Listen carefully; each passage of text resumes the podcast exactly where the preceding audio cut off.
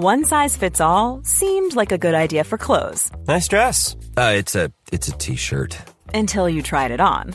Same goes for your healthcare. That's why United Healthcare offers a variety of flexible, budget-friendly coverage for medical, vision, dental, and more. So whether you're between jobs, coming off a parent's plan, or even missed open enrollment, you can find the plan that fits you best. Find out more about United Healthcare coverage at uh1.com. That's uh1.com.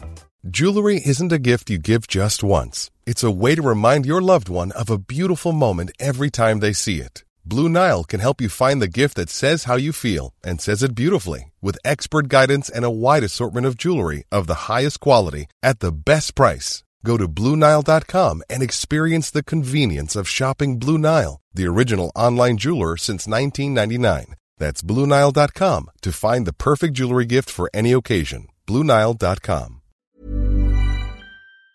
For today's special episode, we invited Amy Morin, author of the book 13 Things Mentally Strong People Don't Do. Some of the things we talk about here why is it important to focus not only on what we do well, but also on our bad habits? Why are we so afraid to pursue what we want if we already have a no? What can happen if we actually try? How can we get out of our comfort zone?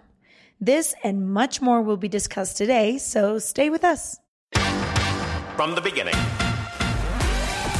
Se regalan dudas nace de la infinita necesidad de cuestionarnos todo. Todo. Todo lo que está a nuestro alrededor. ¿Por qué creemos lo que creemos? ¿Qué alternativas hay? ¿De dónde venimos y hacia dónde vamos? ¿Cómo tomar decisiones más informadas? Coexistir para vivir más intensamente sin dejar de crecer. Hemos tenido tantas dudas durante tanto tiempo que te las queremos regalar. Soy Leti Sagún Y yo, Ashley Franje. y en este espacio invitamos a Expertos, amigos, profesores, gente que queremos y que admiramos, que sabe y no sabe tanto. de todo eso que tendríamos que estar hablando.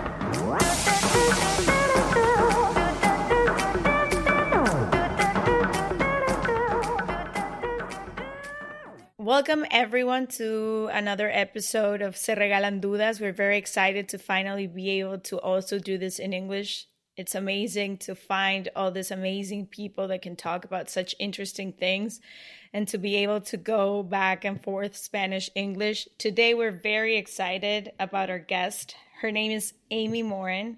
She's a clinical social worker, a psychotherapist, and an international best-selling author of many books, but the one that we read recently was 13 Things Mentally Strong People Don't Do. Welcome, Amy, to Se Regalan Dudas. We're very excited to have you here. Well, thanks so much for having me. Um, the first thing I love about even the title of your book and everything I've read is how sometimes we don't know what to do or what we like, but when you start talking about the things you shouldn't do or you don't need to do, it's also another way to start finding yourself or to start finding interesting things. Why was it that you chose instead of saying what you should do to be mentally strong?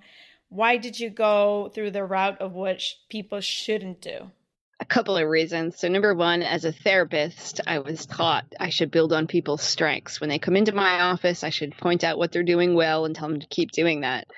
But at some point in my career, I thought, you know, I'm doing people a disservice if I don't point out some of their counterproductive bad habits. And I thought, you know, if I went to a uh, fitness trainer and I wanted to become fit and they told me to run on the treadmill, that'd be great. But I'd be upset if they didn't tell me to quit eating junk food because I want all that hard work I put in on the treadmill to be effective. And if I ate too much junk food, I wouldn't see the results. So it it just became clear to me sometimes I need to point out to people, hey, this one or two bad habits that you have is counterproductive to all of your good habits. But also in my own life, when I've gone through the toughest times in my life, the last thing I wanted was a lengthy to do list. I already felt overwhelmed. I felt like I was doing as much as I could. And if somebody handed me a long to do list and said, hey, you should add all of this stuff to your day, I'd just feel worse. And so I thought, you know, sometimes when we're going through tough times, we just need to know what are what are the things not to do. And for me personally, when I woke up in the morning during the tough times in my life and I said, hey, just don't do these things today and you'll be okay, it felt like it was much more uh, doable and accessible rather than thinking, oh, I have to do 101 things today to, to get through it. I love what you said that you started with just one or two things that sometimes when we're feeling overwhelmed or something like the quarantine right now, we want to do 10,000 million things because we I feel like we are brought up with the idea that the more you do the more you're valued. You know what I mean? And there's like this pressure on doing doing doing and I love what you did that you were like I just needed to do two things and those were enough for right now. That's it exactly. I think we put so much pressure on ourselves. We feel like we have to be busy and you always have to be doing. And it's all about what did I accomplish today? How productive was I? And then you think, well, in the end, what's it all for? If you're running around all day long eh, getting things done, well, did you actually accomplish anything or did you just focus on being busy and because somehow being busy makes us feel important or we feel like our time is is well spent as long as we're constantly doing but I don't think that that's really the goal in life is to say, how do you, how fast can you run? How much can you do? How much can you accomplish at the end of the day? There's no prize for the person that got the most done. Totally.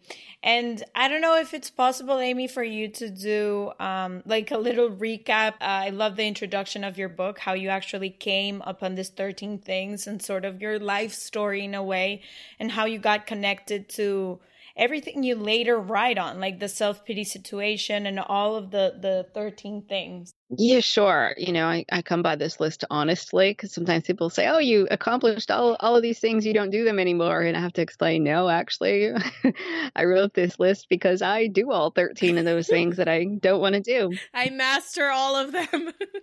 Uh, so yeah, my career started out as a therapist, and I thought, great, you know, I'll teach everybody all this stuff I learned in college based on these textbooks and all this information that I that I gleaned from my classes. But early on in my career, about a year into my work as a therapist, my mom passed away suddenly. She had a brain aneurysm, and she was healthy one minute and then gone the next. And when I lost her, it was the first major loss I'd ever had in my life. But something I had already learned as a therapist was sometimes people go through tough times and they would grow from it. But other times I would see people who became bitter and angry and they got stuck and they felt like their life was never able to be good again. And I didn't want to become one of those people that felt angry and bitter. So I thought, all right, how do you go through tough times and learn from it? And so I wanted to grow. And grief is such a weird thing. We don't talk about grief. We don't really, we're not comfortable with grief. And our tendency is to avoid Eh, all of those feelings that get stirred up with grief. But I knew that the people who did that were the ones who came into my office 20 years after a loss and they'd say, you know, I've been waiting all this time to feel better. When will I actually feel better? And they were waiting, they weren't doing anything. And they had bought into that notion that time heals everything. So they thought if they just waited long enough, they'd suddenly wake up and feel better. So I knew that time didn't heal anything. It's what you do with your time that matters. And so just started studying people in my therapy office to figure out what's the difference between people who heal from their pain and grow from it versus the people who get stuck. And pretty early on, I realized it was more about what people didn't do rather than what they did. If people didn't have certain bad habits, they could go through tough times and they seemed to come out better and stronger because of it. So I thought, all right, how do I how do I now apply these things to my own life? And then three years later, three years to the day that my mom died, my husband, 26 years old at the time, died of a heart attack. And I found myself a 26 year old widow. I didn't have my mom, and I thought, now what do I do? I'm supposed to be a therapist who helps people, but my heart was broken. My life was in shambles. And luckily by then I had figured out, okay, just don't do certain things and you'll be okay and you can get through it. And so I really focused on what not to do and that's what got me got me through the toughest times in my life was just don't do these things and you'll be okay. And a few years later my father-in-law was diagnosed with terminal cancer and i found myself in this place of thinking this isn't fair. I shouldn't have to lose someone else. I don't want to go through this. And you know if i'd learned anything it was that self-pity is what keeps you stuck. And so sat down and I wrote a list of all the things mentally strong people don't do. And it was those things I, I knew that I'd learned in from being a therapist, but I learned throughout my own experiences. If you just don't do these things, you'll be okay. Number one on the list is don't feel sorry for yourself because I was in the midst of hosting a pity party for myself. And when I was done, I happened to have 13 things on the list, but I read it over to myself as much as I could. And I thought, all right, this is helpful. If I read through this list, I feel okay. So then I thought, well, maybe it'll help someone else. And I published it online and thought maybe it would resonate with a couple of people. But 50 million people read that list. And before I knew it, people wanted me to write a book. And I, you know, changed the course of my life to now be able to talk about mental strength and the bad habits that hold us back. I love your story and I love your the number one that I feel it's so important because I've found that what we tend to do the most is self-pity ourselves and believe things are happening to us regardless of us having any sort of power during the situation. But when I wrote your first chapter when it says that we firmly believe that these things that are happening to us are unfair and we walk with that thought in our minds like this shouldn't be happening to me like if there was some sort of mistake in life that just kind of like didn't happen to formulate the numbers correctly and you got this unfortunately. Yeah we tend to think you know this is i got a raw deal this isn't fair that somehow the universe is against me. And we create these stories about how our life is horrible and awful and our problems are bigger than everybody else's and nobody understands. And and that's where we get stuck. And you know it's so important to allow yourself to be sad and to allow yourself to be angry and to go through tough emotions. But when we start to feel sorry for ourselves that's different. That's when we start to exaggerate how bad our life is. We get hopeless about the future. We feel helpless because we are convinced nobody else can help us. And uh, and that causes us to stay stuck. And when people develop that story about themselves, that they're just unfortunate in life, and no matter what happens, they're doomed to have bad luck, sort of becomes a self fulfilling prophecy. We start, we stop trying to do hard things. We stop putting ourselves out there. We stop taking the risks that would make our life better. Instead, we just stay stuck in a bad place. Yeah, I, I don't know. I feel like the part I liked the most was how because then again you read a lot of stuff especially when i was growing up i read a lot of stuff about motivation and like self-improvement and a lot of it was just to like put away the uncomfortable emotions and the bad feelings the ones that have bad press and just pretend they're not there so you can keep moving on and all of this positivity like even toxic positivity i would say because you're just hiding or a part of you but i feel like what's amazing about this book is it n- never invites you to that. It always tells you, you know, go through the uncomfortable feelings and emotions. It's the only way you can get through them. Just leave what you're, I don't know, what you're feeling at the moment. If you're feeling sad, if you're feeling lonely, if you're feeling whatever. But then this is all the things that you can do. Like, just don't dwell and don't stay there, but don't hide them either. Yeah, I think that's one of the biggest misconceptions. Is people will sometimes think if you're mentally strong, you're happy, or nothing bothers you, or you pretend like uh-huh. you don't uh-huh. have any pain. But that's not true at all. I mean, it takes more strength to allow yourself to feel sad or to let yourself go through those tough emotions than it does to try to suppress them. And that's the big difference between being strong and acting tough. Is sometimes people will say, "Oh, nothing bothers me." Of course stuff bothers you and it should bother you. And allowing yourself to be bothered and to to be sad to be uncomfortable is part of growing stronger. And so absolutely i think we just need to work on what coping strategies do we use? How do we deal with anxiety? How do we deal with fear? How do we deal with sadness and it's about finding healthy ways to cope with those emotions and then knowing that just because you're sad doesn't mean you have to stay stuck in a place of sad. You can move through it, but you don't have to stay stuck there and, and allow yourself to feel bad forever. Totally. Another concept that you have on your book that I love is complaining. I think we become masters at it. I was talking to my roommate the other day, and if you come from a family that complains a lot, it's kind of like a gene pool that comes with you because then you don't even listen to it anymore. It happens out of it's just the conversation and the topic that is always there. And she we were talking and she said to me that happens to my family. We don't even notice anymore. My mom complains, then it's my dad's turn to complain, then it's my turn and I get to say all of these things.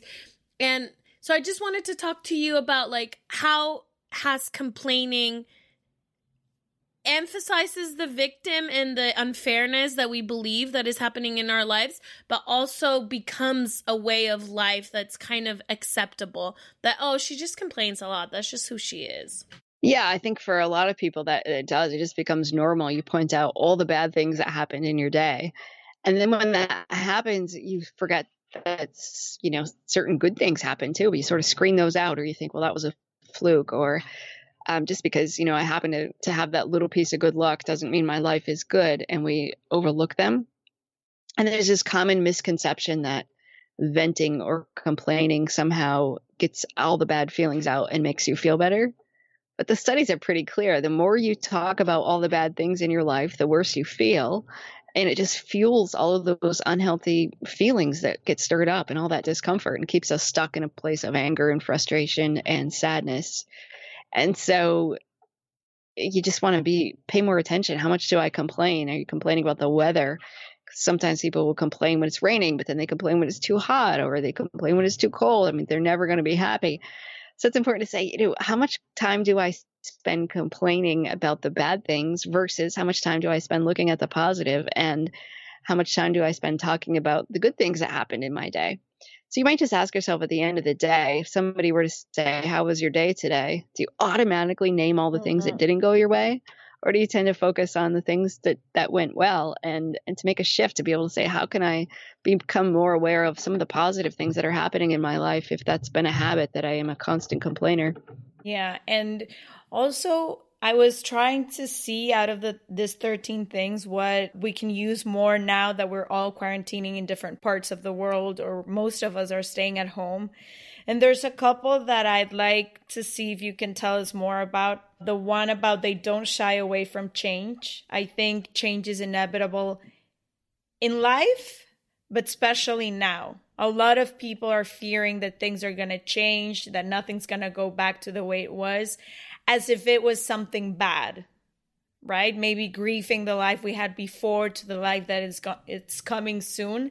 And also the one about don't fear alone time. So most of us are now spending a lot of alone time. And since being alone has a lot of bad press itself instead of seeing it as something positive and as something that we can learn a lot from is seen as uh, depressive so I don't know if you can um, talk farther about both of these of trying to relate to what we're leaving at this moment. Absolutely. So the first one, mentally strong people don't shy away from change. So so often we I shy away from change. I it's shy tough, away right? from change. And I hate change. So often I we just it. dig in our heels. We want things to stay exactly the same. And, you know, I'll see it with therapy clients who will say, well, you know, at least things are predictable or at least it's uncomfortable, but I'm kind of used to being uncomfortable. So, I, and I don't want to make things worse because if I were to take a new job, if I were to uh, end my relationship, if I move to a new place, it might be worse than it is now, and I don't want to make things worse. So I'll just I'll just settle for what I have. Stay here. And certainly right now, I think so many people are just looking at even small changes like, what if we have to wear a mask in public? What if we can't have these large events? What if we can no longer do some of the things we used to enjoy doing? My life is going to be bad. And when you start making those predictions, it makes you feel bad. And then when you feel bad, you dwell on the negative. And then the more you dwell on the negative, the worse you feel. And that affects your behavior because then you think, I, I can't handle it. You convince yourself that you are not capable enough, that you don't have the skills that you need to deal with discomfort, you can kind of talk yourself into into shrinking and not doing a lot of the big things that could make your life better. So, when it comes to change, it's about recognizing that you're adaptable and that you are capable of making change. And that even when change happens, it doesn't have to be worse. Sometimes it can be better. Sometimes it's just different. It's not better or worse. And just opening up your mind to those possibilities. And then when you can, it's about taking one small step at a time to say, how do I, how do I face something that's a little bit uncomfortable? And then we grow confidence in ourselves that, okay, I can handle this. But it's really about catching those thoughts right now. If you're thinking this is going to be awful, this is going to be horrible, how do you reframe that? If you're doubting your ability to cope, oh, it's going to be so uncomfortable, or I'm going to be lonely, I'm going to be anxious, I'm going to be scared, whatever it is. So, about then reframing, okay, what's the evidence that I can handle it? Or what would I say to a friend who is feeling this way? We're usually much nicer to our friends than we are to mm-hmm. ourselves. So you can give yourself some mm-hmm. of that same advice. Give yourself a pep talk to really push you to face some of those things. And also just being able to see that for anything to grow, like if we even think about, I don't know, a plant, a butterfly, whatever, anything that needs to grow needs a change. If everything stays the same, it's never going to grow, it's never going to become more beautiful, better. That's it exactly. I love those analogies. Flowers, butterflies, everything has to has to grow to get better. Yeah, I just I would avoid it at all cost if I could. There's a saying in Spanish, I wouldn't know exactly how to translate it, but there's like our moms and grandmas would say it a lot. It's better something bad that you already know that's something new that you don't know. I like agree. that's how we even can think sometimes. Like stay in a relationship that maybe doesn't work just because you want to avoid the uncertainty, then risk having a better relationship, a beautiful person in front of you just because you don't want to change. Uh, well, you know, absolutely. And when we're anxious, when we're sad, we just dwell on all the bad things that could happen and we forget about the good. Yeah. I also think when it comes to change um in time, I think it plays like this role perfectly because I take so much time to accept change, like any type of change, and I don't respect the time. I tried to do all of these. I would, I, when I broke up, I would call Lety and I was like, okay, I'm gonna cry until Sunday, and after Sunday, I'm just gonna be perfect. and on Monday, Right. I'm a new person. I'm exercising, eating well, and it's like it doesn't work like that because I had the idea of all the things I had to accomplish to get over a breakup instead of just don't doing a few and just allowing myself to to sit on the uncertainty that change brings. I can't do it. It's too painful for me. It takes a lot of time. I'm getting better, I feel. We want to put a timeline. We want to know when am I going to feel better? And then we try to put an exact timeline on it and then force it to happen. And then to your other question about alone time, because mentally strong people don't fear alone time. But Mhm. obviously, right now, so many of us are forced to to be much more isolated than we normally would.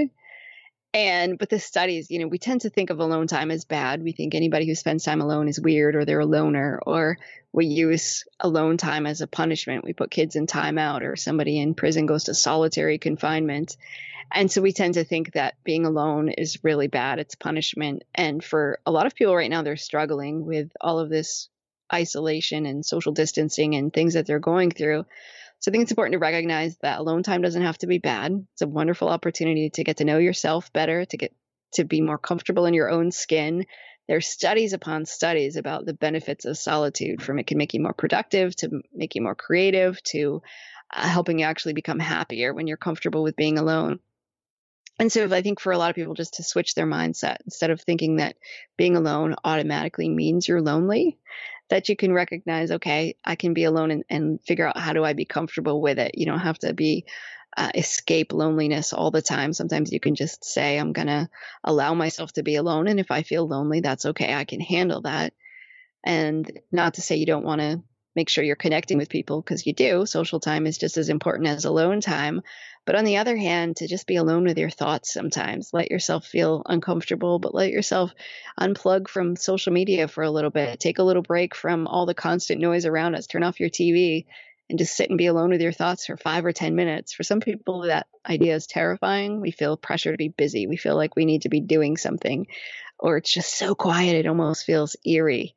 But whether you meditate or you practice yoga, you write in a journal, or you just sit and think for a few minutes every day, it's really important for psychological well-being to do that sometimes. And the more more you do it, the easier it becomes, the more comfortable you become. Totally. I, I feel like sometimes we're just so I feel like sometimes we're leaving like an autopilot. Like every day is the same. We're repeating every single thing. We don't even stop to think why we're doing the things we're doing. We're just getting busier and busier every time. We are exhausted.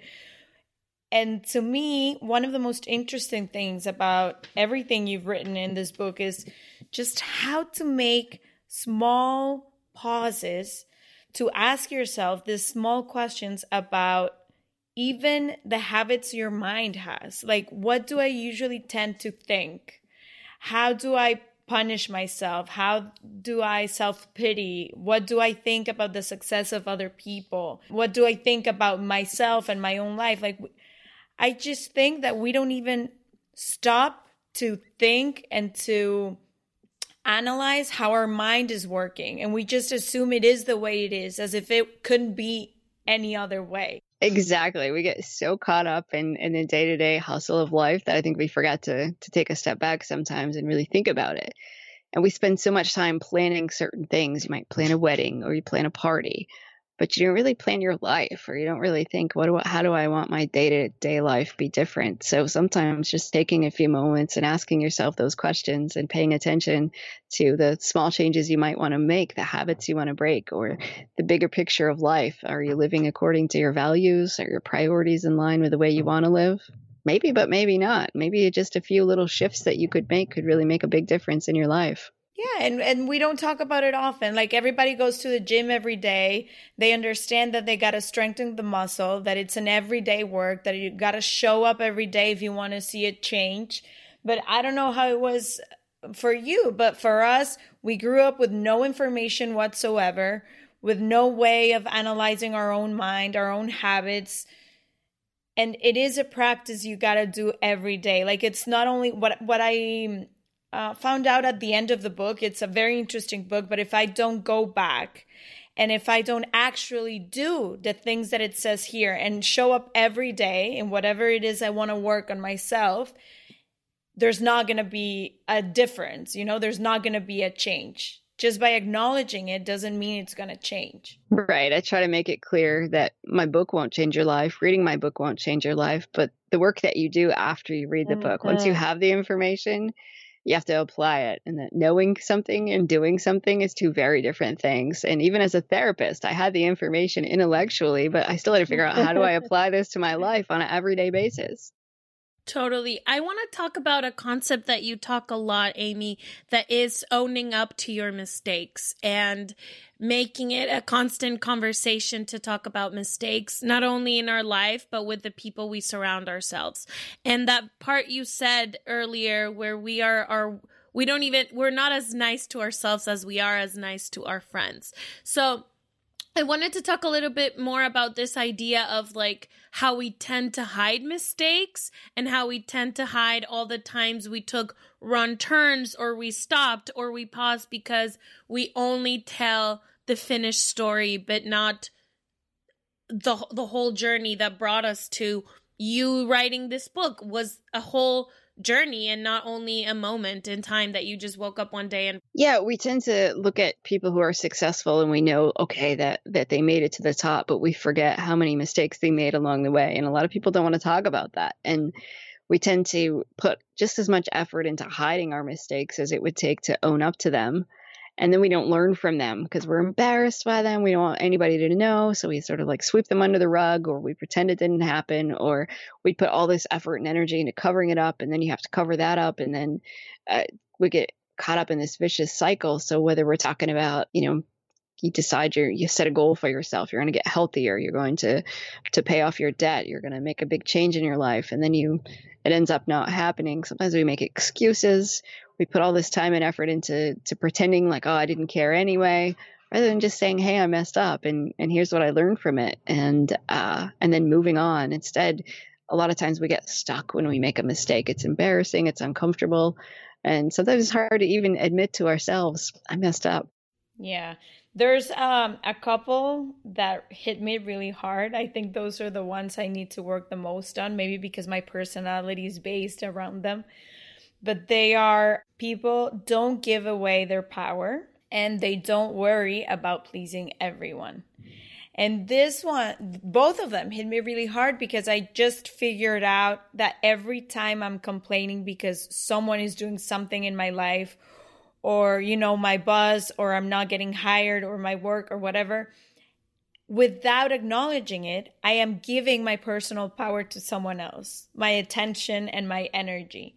And without knowing, I am so invested in these explanations and these stories I tell myself that instead of using all of that in my favor to, I don't know, um, work harder or learn more or be present with myself, I'm just using it with other people. But it's hard to see because you think you're the victim here. So, you know, and also uh, being a, a, per, a, people's pleaser like i'm on you know i'm in in a recovery for approval holics i would say just trying to to remind myself that i can i can approve myself and value myself and that's all right i cannot please everyone around me Yeah, they don't give away your power chapter. That's probably the one people want to talk about the most, or the people will say had the Mhm. biggest impact on them because it's one of those things that once you once we get into that habit of doing, it's hard to take back your power because we let other people control how we feel, how we feel about ourselves, or how we think,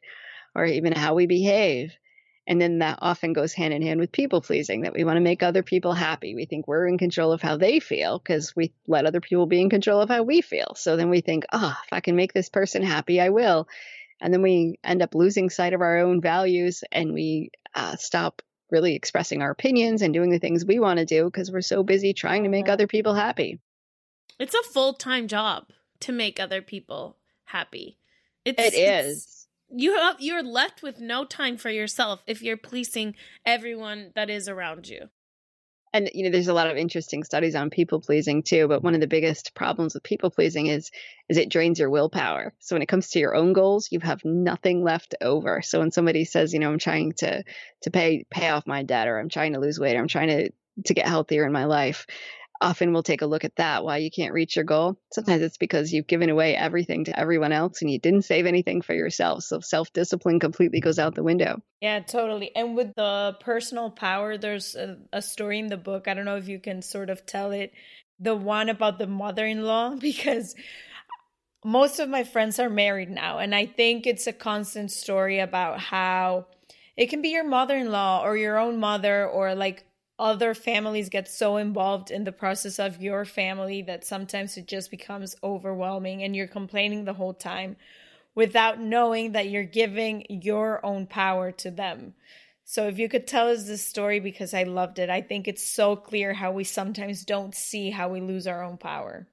Yeah, and I think that's one of the uh, stories I hear most often in my therapy office. I, I hear from a lot of women who talk about their mother-in-law and sort of the mm-hmm. they feeling like their mother-in-law is overbearing and overtakes everything that they do, criticizes their parenting, wants to, you know, criticize how they clean the house, comes over to the house too often, comes over unannounced and and feeling like I, I can't handle that I, or I don't know what to do or my mother-in-law makes me feel bad about myself. So in the book I share a story a specific story about that but I have to say it happens a lot that people will say you know my my mother-in-law criticizes my parenting and I don't know what to do about it or my my mother-in-law shows up unannounced and then makes these sort of snarky remarks about how I keep the house or what I should be doing differently and people will say and that makes me feel really bad about myself so then my goal is to help them figure out how can you still manage how you feel about yourself even if somebody else is does have some comments that are, are not very kind sometimes and taking back your power saying i'm in control of how i think feel and behave regardless of what the people around me are doing Amy, I wanted to talk to you about something that we, at least me, has changed my life completely, and it's routines. Is being able to have some sort of discipline and some sort of a daily plan. Maybe not very strict, but just kind of organize myself to the degree where I know where my time will go and where my energy will go. What would you think about routines and the way we organize like our daily time? yeah i think uh, so much of what we do is habit and we don't even think about it and so sometimes it makes sense to take a step back and say how how am i organizing my day? How what kind of a routine do i have? And again just making subtle shifts in the way that we uh, deal with things. Sometimes people just automatically go to online shopping when they're bored or they go to the kitchen and they end up eating when they're bored or they have certain routines they eat the same thing for lunch every day but they don't really think about it. So sometimes it's about taking a step back and saying what what are my habits? Which ones do i like and which ones do i want to shift? And once you make certain things become a routine like going to the gym or uh, working on a relationship then it just becomes easier you don't have to put as much mental into your day and make sure you're actually doing it doing all those healthy habits that you want to incorporate into your life One of the 13 things that I feel our community, our social media community is going to love if we talk about because most of the direct messages that we get are about fear. A lot of people want to do a bunch of things and have beautiful ideas or have a plan or a project in mind or dr- dreams. I don't know. And for some reason or the other, they're very fearful and they think they won't accomplish or they won't do it the way they've imagined. So they don't even start or they don't even begin. And in the in the one in your book that says don't they don't fear taking calculated risks. I loved how there's many questions or many steps that you suggest before taking the risk. Because it's not just telling people, go ahead, go for it. Like, if you dream it, you can do it. It's also saying, okay, now that you have this huge idea in mind or this huge dream, these are the questions you can ask yourself. And this is how you can make a cost benefit analysis in order to make a decision. Can you guide us through a bit of these questions and how you came up with them and how have they worked in your personal life or in your consultations? Yeah, so one important question to ask yourself when you're looking at a risk is how am I feeling about this? Our emotions play uh, a huge role in the risks that we take. So we think if something feels scary, it must be really risky. But that's a terrible way to assess risk if you think, okay, public speaking, it seems really scary, so I better not volunteer to do that. But there's really not a risk involved in public speaking in terms of a physical risk. There's a risk in, say, driving your car somewhere, but we don't fear that, so we do it every day. But yet we think getting on a stage in front of 50 people is terrifying, so we don't do it because it feels too risky. So sometimes it's just about saying, how what's my emotional state? And to recognize I'm feeling really anxious. So that's going to impact my willingness to take a risk. Or sometimes when we're excited, that impacts our willingness to take a risk too. We jump in without thinking about the bad things that could happen because we're so excited that we only focus on the good things and we become convinced that we're destined to win. So that's why people sometimes say fall prey to a get rich quick scheme because they thought they were destined to win because they were so excited about it. So ask yourself, how am I feeling about this? And then to take a look at the pros and cons of taking the risk but then mm. the pros and cons of not taking the risk is really important. Because sometimes we only look at the pros and cons of taking the risk. Well maybe this business venture will work out so i should do it. But then ask yourself well what if i don't open this business? What if i don't launch this product? What are the pros and cons of that? And also the questions that I loved about the best case scenario and worst case scenario, right? Because sometimes you just see where you are today but you can i think it would also help to see okay what's the worst thing that can happen if i just try this thing that i really want to do? If i just you know stand up and speak publicly or go to an acting class or start this project that i have and what what is the best thing that can happen if it actually becomes what i wanted it to be? And i feel that that, that helps you a lot to you know make a balance and say okay i'm gonna go for it or maybe not today Right, because sometimes we think, oh, I, I shouldn't do that because it might not work out. Well, follow the question through. Well, what would happen if it didn't work out? Let's say you, you get on stage and you forgot all the words to your speech. Well, then what would happen? Or if you asked for a raise and your boss said no, what would happen? Or if you tried something new and it didn't work out, well, then what? Sometimes the outcome isn't that scary. Well, so I'd feel embarrassed or I might feel bad. Well, that's okay. You can handle feeling bad. And then the re- yeah, or I might get a no, but you already have the no. Like if they say no, that's where you are already. Exactly. And so that's why it's important to then ask the other question what's the best case scenario? Maybe somebody would say, yes, that could change my life. Maybe it will go better than I expect. So you kind of just to argue the opposite with yourself and to figure out that um, whatever you believe is going to happen isn't 100% uh, destined to come true, there are a lot of different options, a lot of different outcomes, and that can just open your mind to those other possibilities. I love what you say about writing stuff down because I feel that sometimes we forget why we do certain things. And it's so important to revisit who and why we took that decision. Like sometimes I find myself, we like encourage a ton of journaling and a ton of like actually like putting your stuff on paper because I later feel that sometimes we're like, why am I doing this job? Or why did I left everything to pursue this thing? And if we don't either remind ourselves or revisit it it's it's difficult. And you go through a lot of writing exercise through your book and I really like it because I do think that putting it on tangible paper does change and does help completely afterwards. It does. I think it really helps our brain sort of make sense of things and to step back and just look at it versus just all the jumbled things that are running through our brains. Uh, we can see things a little bit differently when we actually write them down. Totally. And before we go, Amy, One of my last questions is this 13 things that mentally strong don't do I I think seem amazing but a little bit overwhelming if you want to do them all at the same time, right? Especially because sometimes I feel like we can get the information and we understand it and it's amazing, but you say, okay, one thing is to read this, another thing is to apply it. So, how would you suggest to make the transition? Is there a specific order? should we just try to see which one we we lack the most or we might start working on or how would you suggest that we start making the small changes because if we try to do them all at the same time definitely not going to happen i think you even go into the new year new year's resolution and that's when you say it usually doesn't happen because it's not like we're putting a time limit that has like no reason like it's not i don't know what would you say say I would say, you know, every chapter I start with a, a, little quiz to help you sort of assess how big of a problem this mm-hmm. thing is in your life. So I would say then to pick the one, just pick one of the 13 things to start with. Pick the one maybe that you struggle with the most and then figure mm-hmm. out, okay, what am I going to do differently? And when you give up that one thing, after a while, you become more aware of when you're doing it and how it affects your life.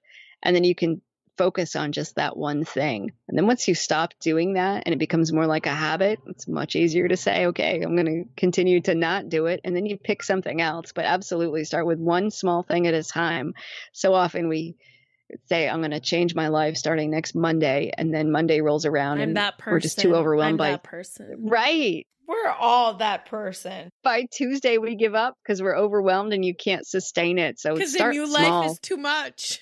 Right, exactly. So just start with one small thing and, and then it has the snowball effect. Once you give up one thing and you stick with it for a long time, then you build motivation, you feel better, and then you feel like doing more and it builds this momentum. So start small with just one small thing.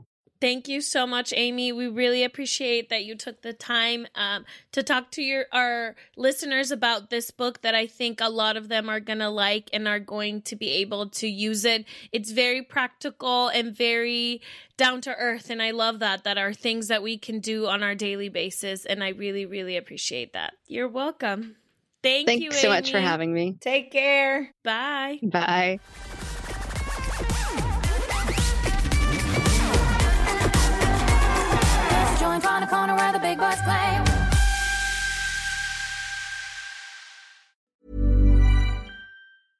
Hey, folks, I'm Marc Maron from the WTF Podcast, and this episode is brought to you by Kleenex Ultra Soft Tissues your ally to help tackle your allergy symptoms this season. I love the change of seasons, but nobody loves pollen and all those other things floating in the air that make you sneeze during this nice weather. Kleenex Ultra Soft tissues are hypoallergenic and allergist approved. So fight back against watery eyes and runny noses without worrying about irritating your skin. For this allergy season, grab Kleenex and face allergies head on. Hey, it's Paige DeSorbo from Giggly Squad. High quality fashion without the price tag. Say hello to Quince. I'm snagging high-end essentials like cozy cashmere sweaters, sleek leather jackets, fine jewelry, and so much more. With Quince being 50 to 80% less than similar brands. And they partner with factories that prioritize safe, ethical, and responsible manufacturing. I love that. Luxury quality within reach. Go to quince.com slash style to get free shipping and 365 day returns on your next order. Quince.com slash style.